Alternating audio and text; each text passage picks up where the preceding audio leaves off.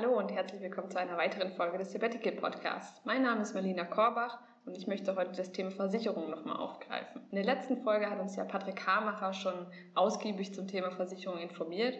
Es gab dennoch ein paar Rückfragen zu meinen persönlichen Erfahrungen und darauf möchte ich genau eingehen. Ich erkläre dir heute, wie es möglich ist, deine Versicherung in der Zeit in Deutschland zu pausieren und was ich so für Erfahrungen im medizinischen, mit der medizinischen Versorgung im Ausland gemacht habe. Das heißt, es wird eine sehr persönliche Folge und es geht hauptsächlich um das Thema Versicherung und medizinische Versorgung. Ich denke, das Thema ist für jeden interessant, da es immer mal dazu kommen kann, dass du im Ausland zum Arzt musst. Sollte das aber aktuell für dich noch kein Thema sein, dann hör doch gerne nächste Woche wieder rein. Ich möchte mich gleich vorab nochmal entschuldigen für die Qualität der Tonaufnahme. Ich sitze nämlich in meiner Wohnung in Zypern und so schön sie auch ist, leider halt sie etwas und ähm, ich bitte das zu entschuldigen. Jetzt erstmal viel Spaß mit meinen Erfahrungen. Du träumst von einer längeren Reise oder möchtest mal eine Pause vom Alltag haben? Vielleicht hast du auch das Gefühl, dass dein Leben von Hektik und Erwartung geprägt ist und du wieder mehr Zufriedenheit in deinem Leben möchtest. Du spürst, dass eine Auszeit jetzt vielleicht genau das Richtige für dich wäre, hast aber noch Zweifel und weißt gar nicht, wo du anfangen sollst. Dann bist du hier genau richtig. Im Sabbatical Podcast spreche ich mit Menschen, die sich ihren Traum von einer Auszeit bereits erfüllt haben oder auf dem Weg dorthin sind. Relevante Experten teilen mit dir ihr Wissen, sodass du deinen Traum endlich verwirklichen kannst. Lass mich deine Reisebegleiterin sein.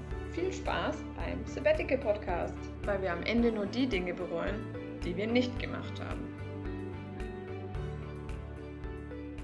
Hallo und schön, dass du wieder reinhörst. Bevor ich darauf eingehe, wie du deine Versicherung in Deutschland pausieren kannst und was ich persönlich für Erfahrungen im Ausland gemacht habe mit der medizinischen Versorgung, möchte ich ganz kurz nochmal auf die drei verschiedenen Modelle eingehen, äh, die man im Rahmen eines Sabbaticals nutzen kann, wenn man sich in einer Festanstellung befindet. Warum genau mache ich das? Weil es wichtig ist, je nachdem, welches dieser Modelle du nutzt, ähm, um dein Sabbatical zu verwirklichen, ähm, ist es für dich relevant, deine Versicherung zu pausieren oder auch nicht. Und deswegen ist es meiner Meinung nach wichtig, das mal kurz aufzuführen. Also es gibt grundlegend ähm, erstmal drei Grundmodelle und das erste Modell ist, dass man sagt, man verzichtet für eine bestimmte Zeit auf einen Teil seines Lohns, also seines Gehaltes. Und das geht dann einher mit einer Anspar- und einer Freistellungsphase. Dieses Modell wird ganz gern von Lehrern und Beamten genutzt, kann man aber auch mittlerweile in anderen Betrieben nutzen.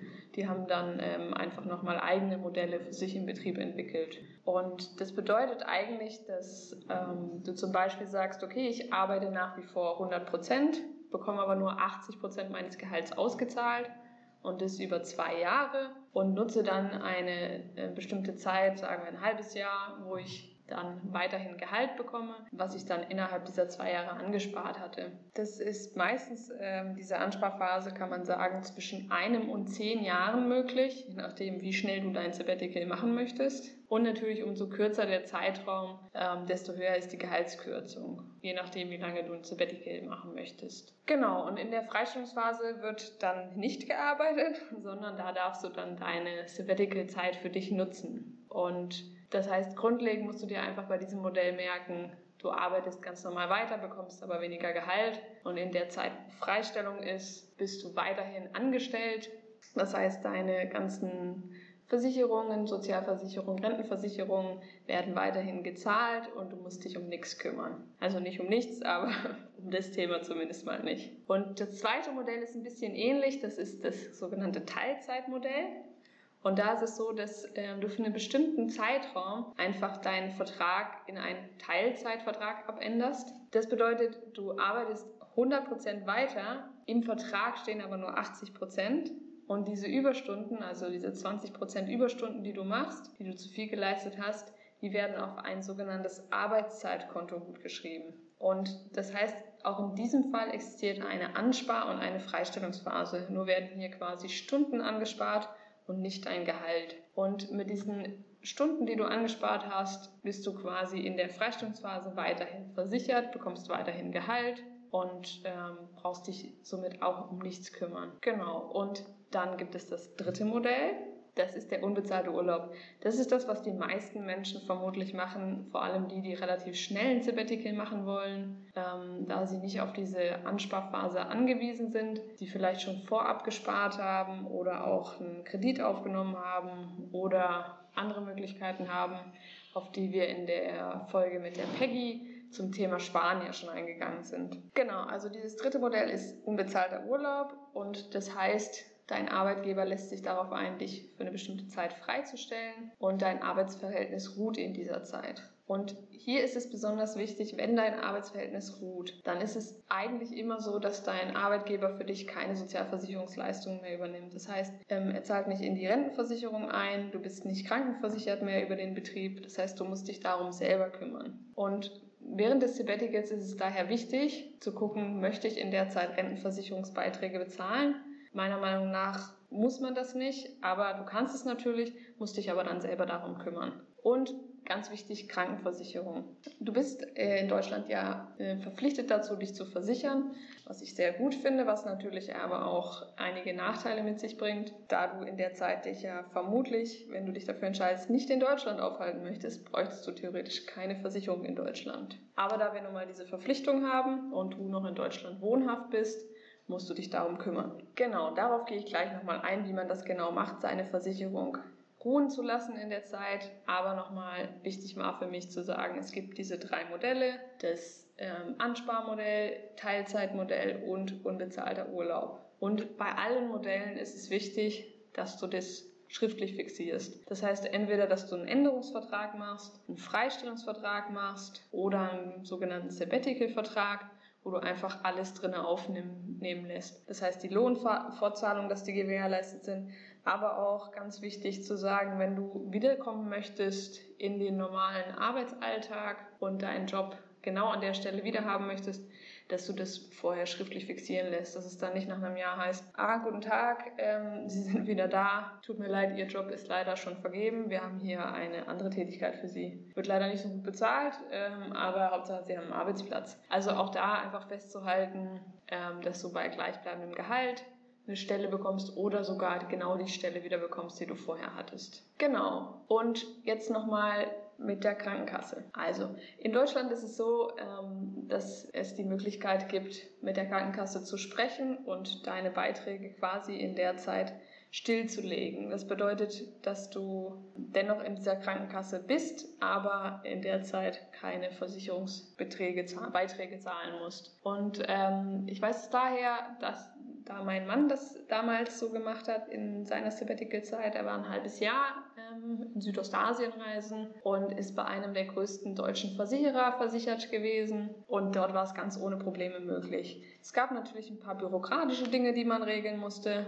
die ich jetzt kurz mal erläutere, aber grundsätzlich dürfte das eigentlich kein Problem sein. Ich sage eigentlich, weil ich natürlich nicht für alle Versicherungen sprechen kann und ähm, es daher sehr, sehr wichtig ist, das vorab mit deiner persönlichen Versicherung abzuklären. Und ich gehe mal davon aus, dass es für sowas noch keinen vorgeschriebenen Prozess gibt. Dafür ist es einfach noch ähm, nicht so super gängig, ein Sabbatical zu machen, sage ich mal so. Das heißt, informier dich vorab und guck, was die Versicherung verlangt.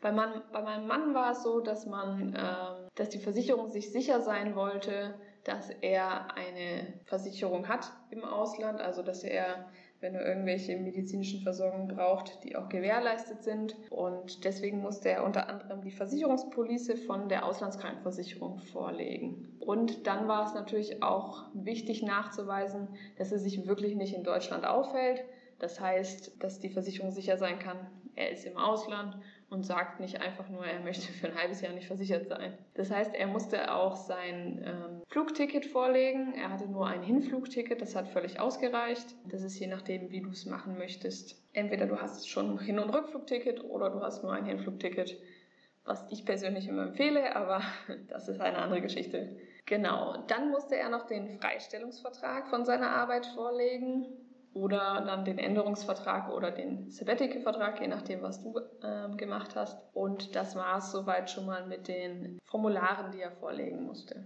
Dann ging es darum, einfach ähm, mit dem Sachbearbeiter das abzuklären, sich bestätigen zu lassen, ähm, dass man in der Zeit nichts bezahlen muss. Und dann stand dem ganzen Sabbatical nichts mehr im Wege. Jetzt ist es ja so, dass ähm, ich nicht mehr in Deutschland gemeldet bin und ich das mit meiner Versicherung auch geregelt habe. Das ist vielleicht für den einen oder anderen interessant, der ein bisschen länger reisen möchte oder der einfach eine gute Versicherung sucht, weil ich glaube, die sind auch für Langzeit bzw. Reisende, die ein Jahr lang unterwegs sind, richtig. Ich habe jetzt eine Versicherung auf fünf Jahre abgeschlossen, aber ich denke, der Service bleibt der gleiche. Genau. Deswegen werde ich jetzt mal kurz erzählen, bei welcher Versicherung ich bin. Ich muss jetzt kurz vorwegschieben, dass das Werbung ist. Das macht man heutzutage so. Auch wenn ich keinerlei Geld dafür bekomme oder irgendeinen Vertrag mit denen habe. Genau, jetzt kommt eine kurze Werbeeinschiebung, weil ich einfach sehr überzeugt davon bin und bisher gute Erfahrungen mit der STA Travel gemacht habe. Die STA Travel ist ähm, Partner der Allianz und ähm, hat für mich die besten Bedingungen geboten. Ich habe lange recherchiert, verglichen, geguckt, mir sehr genau die AGBs angeschaut und ähm, ganz viele Rückfragen gestellt und bin immer noch bei der STA Travel hängen geblieben, weil die einfach für mich die besten Bedingungen geboten haben und einen bombastischen Kundensupport hatten. Ähm, ich habe gefühlt eine Million Fragen gestellt und die haben die innerhalb von einem Tag beantwortet. Und die Fragen, die sie nicht beantworten konnten, konnte persönlich, ähm, wurden mit der ähm, Allianz im Hintergrund quasi wieder abgeklärt und da hat es auch nie länger als äh, anderthalb Tage gedauert. Und das äh, finde ich schon einen sehr, sehr guten Service. Genau. es ist so bei äh, Langzeitreiseversicherung, dass du nur im Bedarfsfall quasi äh, Leistungen in Anspruch nimmst. Da ist jetzt keine Zahnvorsorge drin oder ähnliche Dinge. Da braucht man dann nochmal eine andere Versicherung. Aber ich denke mal, für ein halbes Jahr bis Jahr ist es auch nicht unbedingt notwendig. Genau. Was braucht man noch an Versicherungen? Der Patrick hatte ja in der letzten Folge nochmal aufgegriffen, dass es sehr wichtig ist, eine Haftpflichtversicherung zu haben. Habe ich mir auch gedacht, wenn man denn mal irgendwie aus Versehen irgendwas kaputt macht oder kaputt gemacht bekommt oder oder, ähm, dass man dann einfach abgesichert ist. Deswegen haben wir uns auch dafür entschieden, eine Haftpflichtversicherung zu machen und diese haben wir bei den Haftpflichthelden abgeschlossen.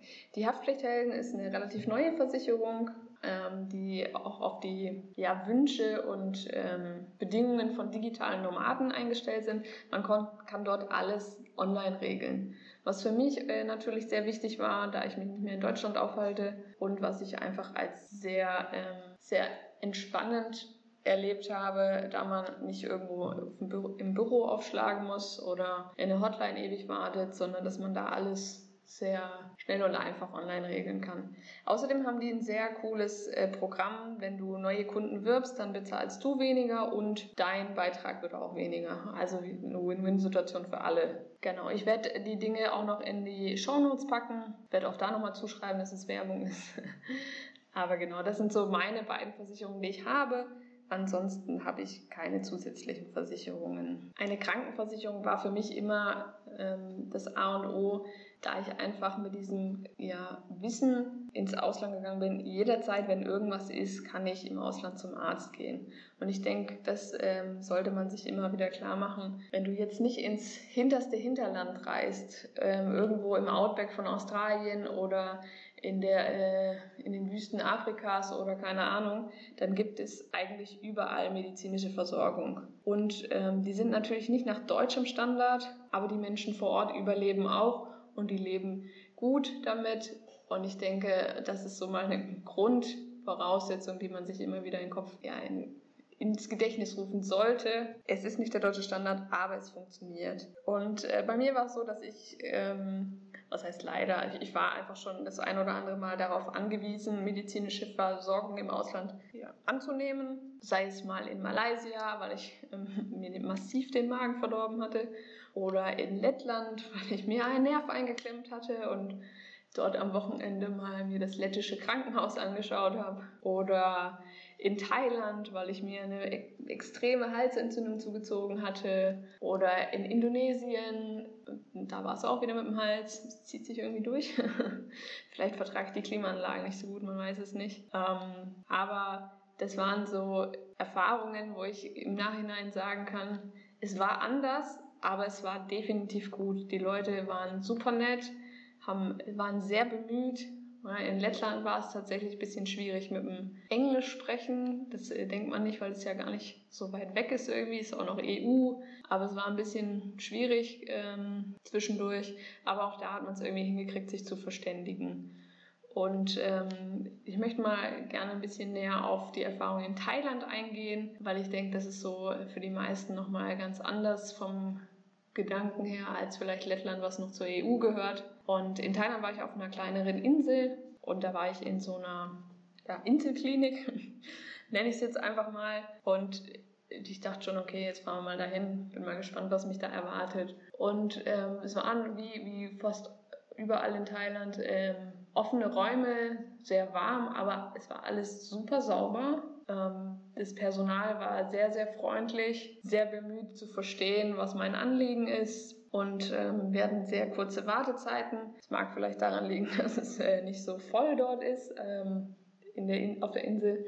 Aber es war einfach wirklich rundum, habe ich mich sehr wohl gefühlt.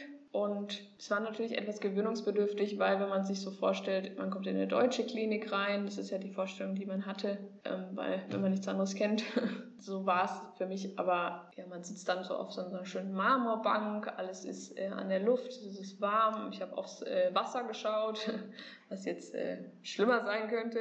Und ähm, dann hat mich eine Ärztin aufgerufen und begrüßt, hat mich erstmal gefragt, was denn mein Problem ist und wie es mir so geht. Und dann hat sie mir äh, in den Hals geschaut. Ich war nämlich wegen meinen Halsschmerzen dort. Und ähm, sie hat mir mit einer Bautaschenlampe in den Hals geschaut, was ich etwas witzig fand, weil es natürlich auch irgendwie ungewohnt ist, wenn man deutsche Verhältnisse gewöhnt ist. Aber auch das, ne? Ähm, eine Baulampe ist genauso, äh, Bautaschenlampe ist genauso gut wie so eine kleine Taschenlampe vom Arzt und funktioniert auch irgendwie. Ja? Von daher hat es das Gleiche gebracht. Ähm, es lief dann darauf hinaus, dass ich Antibiotika verschrieben bekommen habe, was mir eigentlich schon klar war, weil es wirklich eine massive Halsentzündung war und ich es schon aus Deutschland so kannte. Äh, das Gute ist, die hatten die Medikamente gleich vor Ort und ähm, ich konnte es bar bezahlen. Es war sehr, sehr günstig. Und dann war wieder etwas gewöhnungsbedürftig, dass mein Restgeld aus einer Art Keksdose bekommen habe. Aber auch das, ne? wer sagt denn, dass es irgendwie eine gescheite Kasse sein muss, geht ja auch mit einer Keksdose. Und ähm, das Antibiotika, was ich verschrieben bekommen habe, ähm, habe ich kurz mit meiner Ärztin in Deutschland äh, abgeklärt, ob das das ist, was ich sonst auch immer kriege, ob das passt und für die Zwecke ähm, ja, gut ist dank WhatsApp geht das ja heutzutage alles sehr schnell und meine Ärztin ist da sehr fortschrittlich in Deutschland. Vielen Dank nochmal an der Stelle. Und am, am Ende war es so, dass alles darauf hinausgelaufen ist, dass es das richtige Antibiotika war und ich es ohne Bedenken nehmen konnte. Warum habe ich das nochmal rückgeklärt, wenn ich so aufs äh, ausländische System vertraue? Weil ich bis dato einfach noch nie Medikamente im Ausland nehmen musste und ich mir einfach sicher sein wollte, dass ich da nicht irgendein Antibiotika nehme. Zumal ich einige Monate davor erst in Deutschland eins genommen habe. Genau. Ja, und ähm, das war mal so ein Beispiel von einem kleinen oder einer kleinen Klinik in Thailand. Wir waren dann auch nochmal in einer internationalen Klinik in Thailand, ähm, nicht wegen mir, sondern wegen meinem Mann. Der hatte eine Ohrentzündung und zwar kurz vor unserem Heimflug. Und wir mussten einfach checken lassen, ob das mit dem Fliegen geht und ähm, natürlich auch, ob er irgendwelche Medikamente braucht oder was da so schief läuft gerade. Und auch da war alles sehr, sehr professionell, sehr zuvorkommend. Ähm, einfach deutscher Standard tatsächlich auch, ähm, kann man schon sagen. Äh, was ein bisschen gewöhnungsbedürftig war, ist, dass wir erstmal, ich glaube, knapp 400 Euro oder 300 Euro zahlen mussten, um zum Arzt reinkommen zu dürfen. Ähm, das sagen die einem im Sekretariat schon, ich glaube, das sind so Standardpreise, die dort verlangt werden, einfach um das Ganze drumherum abzudecken. Davon sollte man sich absolut nicht abschrecken lassen. Ne? Für uns war es auch erstmal so, oh, 300 Euro ist jetzt nicht wenig. Ne? Ähm, da ist es aber wichtig, dass man sich einfach eine Quittung geben lässt und die kann man direkt bei der Versicherung einreichen. Ich glaube, ähm, mein Mann wurde dann behandelt, wurde alles sehr professionell gereinigt und ähm, war kein Problem dann auch zu fliegen. Uns wurden Medikamente mitgegeben. Ähm, alles nochmal genau erklärt. Also wirklich sehr gut aufgehoben. Und am Ende hat es, glaube ich, knapp 450 Euro oder so gekostet, alles in allem. Und ähm, wir haben dann das direkt bei der Versicherung eingereicht und haben es am Ende nach, ich glaube, einem Monat oder so wiederbekommen. Und da sollte man einfach bedenken, dass man sich, wie gesagt, eine Quittung geben lässt und ähm, am nächsten Tag oder vielleicht an dem gleichen Tag noch die Versicherung einfach per Mail informiert. Dann ist man auf der sicheren Seite, dass man das gleich gemacht hat. Wenn es jetzt was Größeres sein sollte, was man, wo man nicht abschätzen kann, ähm, was beinhaltet das an Kosten, ist das in, dem, in der Versicherungspolice mit enthalten, dann ist es immer gut, das vorab nochmal kurz mit der Versicherung zu besprechen. Die meisten Auslandsversicherungen haben ähm, auch eine internationale Nummer, haben ähm, einen 24-Stunden-Service, so eine Notfallnummer quasi. Ähm, oder man schreibt halt eine Mail. Aber im Zweifelsfall ist mir einfach wichtig zu sagen, dass man nie an seiner Gesundheit sparen sollte. Also egal wie viel das dann kostet, es ist am Ende nur Geld und deine Gesundheit ist einfach unbezahlbar. Von daher kannst du dich natürlich absichern, indem du es mit der Versicherung rückbesprichst. Solltest du die nicht erreichen oder, oder dann einfach nicht zweifeln, nicht warten, zum Arzt gehen, es abchecken lassen sind keine Umsummen, gerade wenn man im asiatischen Bereich unterwegs ist. Und die Gesundheit geht vor. ja, also einfach ein kurzes Fazit. Meine eigenen Erfahrungen waren bisher einfach durchweg positiv. Ich habe ähm, mich immer gut aufgehoben gefühlt, wurde immer direkt behandelt und auch gut behandelt.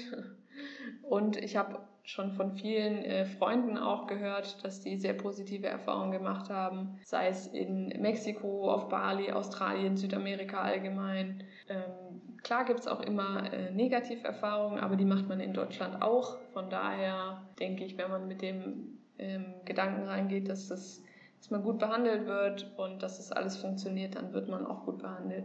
Wichtig ist einfach, sich klarzumachen, ich bin hier nicht in Deutschland, es ist etwas anders, aber die bekommen das auch gut hin. Und die Menschen hier werden auch medizinisch versorgt, von daher würde es schon hinhauen. Genau, so viel mal zu meinen Erfahrungen. Ähm, wenn du da Fragen hast, kannst du dich gerne melden unter hello at sabbatical-podcast.de und ich freue mich natürlich auch immer über Erfahrungen von, von dir oder von euch zu hören. Und genau, die ganzen Verlinkungen packe ich in die Show Notes. Die findest du wieder direkt in deiner Smartphone-App oder unter www.sabbatical-podcast.de slash Folge XY und das XY tauschst du einfach mit dieser aktuellen Folgennummer aus und dann bekommst du die Shownotes auch. Ach, und bevor ich es vergesse, du findest auch nochmal einen Blogbeitrag zu dieser Folge, wo mein Mann netterweise nochmal zusammengefasst hat, was man beachten muss bei den Versicherungen und die Modelle, dass du es auch nochmal in Schriftform und Übersicht einfach hast, ähm, damit du jetzt bei der Folge nicht mitschreiben musst. Das verlinke ich auch nochmal in den Show Notes. Ich wünsche dir jetzt erstmal einen schönen Tag und wir hören uns nächste Woche Donnerstag wieder. Alles Gute, deine Marlina.